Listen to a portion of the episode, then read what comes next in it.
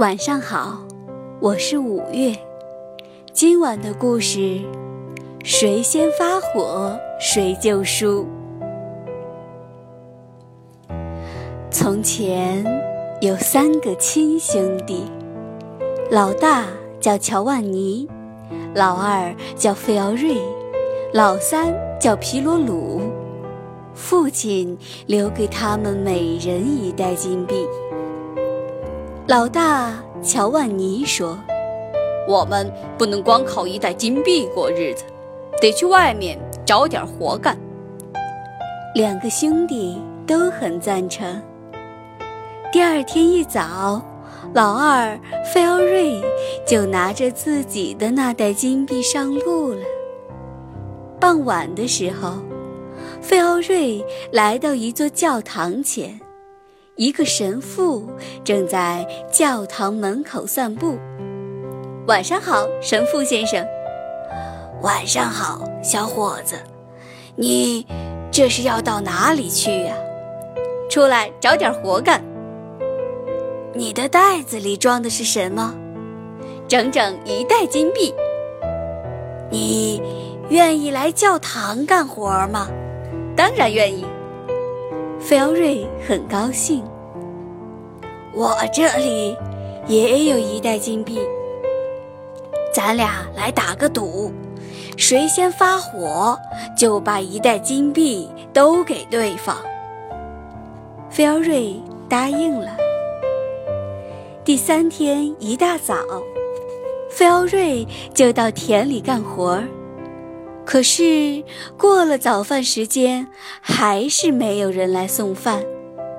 菲奥瑞很生气，只好继续干活。到了午饭时间，送饭的人还没有来，菲奥瑞饿得肚子咕咕叫，破口大骂起来。黄昏时分，送饭的女仆出现了。菲奥瑞强忍住怒火，接过女仆递过来的篮子。篮子里放着盛饭的罐子和盛汤的瓶子，可是罐子和瓶子的封口很结实，无论菲奥瑞怎么用力都无法打开。菲奥瑞再也忍不住了。他回到教堂，看见神父就破口大骂起来。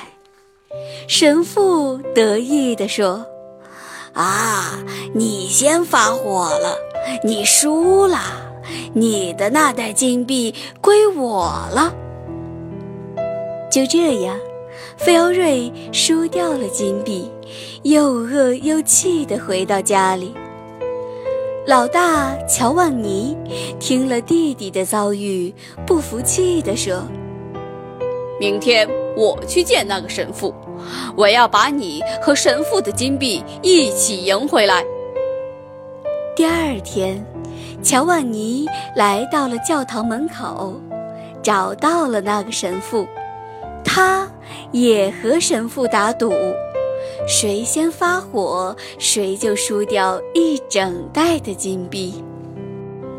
结果，乔万尼也没忍住，他对神父发了火，输掉了自己的那袋金币，又饿又气地回到了家里。老三皮罗鲁是三兄弟中最机灵的一个。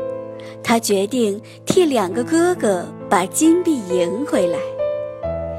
一个傍晚，皮罗鲁找到了那座教堂，看到了在门口散步的神父。晚上好，神父先生。晚上好，小伙子。你这是要去哪里呀？出来找点活干。你的袋子里装的是什么？整整一袋金币，你愿意来教堂干活吗？当然愿意。皮罗鲁点点头。我这里有三袋金币，咱俩打个赌，谁先发火就把自己的金币都给对方。皮罗鲁答应了。吃晚饭的时候，皮罗鲁趁神父不注意，偷偷地在口袋里塞满了面包。第二天一早，皮罗鲁来到了田里。到了早饭时间，女仆没有来送饭，她开始吃昨晚藏在口袋里的面包，然后又去附近的农家讨了一些酒喝。到了午饭的时候，女仆还是没有来送饭，皮罗鲁吃掉了剩下的面包，喝光了剩下的酒。黄昏时分。女仆终于来送饭了。皮鲁鲁看了看被紧封的罐子和瓶子，一点儿都不恼火。他用锄头撬开罐子封口和瓶盖，津津有味地吃了起来。晚上，皮鲁鲁开心地回到教堂，这让神父很惊讶。明天。你得去集市上，帮我把家里的一百头猪都卖掉。神父给了皮罗鲁新的任务。第二天上午，皮罗鲁赶着一百头猪来到集市上。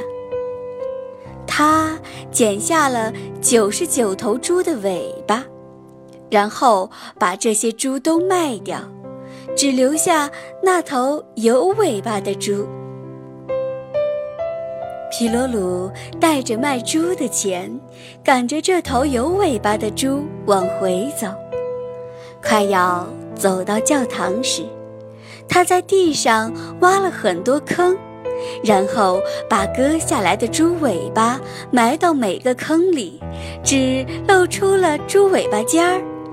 最后，他把那头有尾巴的猪埋在这些猪尾巴的附近。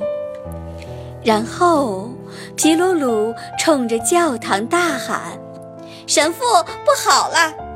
神父听到喊声，赶紧跑过来。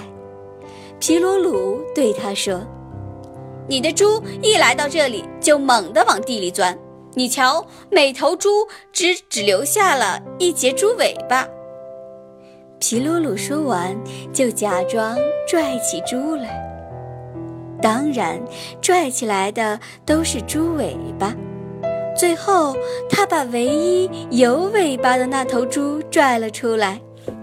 神父气坏了，但是他一想到打赌的事儿，就笑着对皮罗鲁说。啊，明天你得去集市上，帮我把家里的一百只羊都卖掉。第二天，皮罗鲁赶着一百只羊来到集市上，他把一只瘸腿羊留了下来，其余的羊都卖掉了。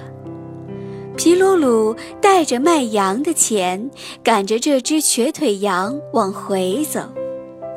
快要走到教堂时，他找来了一架梯子，把瘸腿羊绑到了一棵大树上。然后，皮鲁鲁冲着教堂大喊：“神父，不好了！”神父听到喊声，赶紧跑过来。皮罗鲁对他说：“你的羊一来到这里，就都往树上爬，然后都跑到天上去了。只有那只瘸腿羊还挂在树上。”神父终于气得暴跳如雷，大骂起来：“啊，你这个骗子！神父，你发火了？当然，我可气坏了。”就这样。皮鲁鲁带着赢回的三袋金币，还有卖猪和卖羊的钱，高高兴兴地回家去了。小朋友们，愤怒可不是一个好东西，我们要学会控制自己的情绪，遇到事情冷静面对，千万不要莽撞地发泄自己的情绪哦。今晚的故事。讲完了，宝贝，晚安。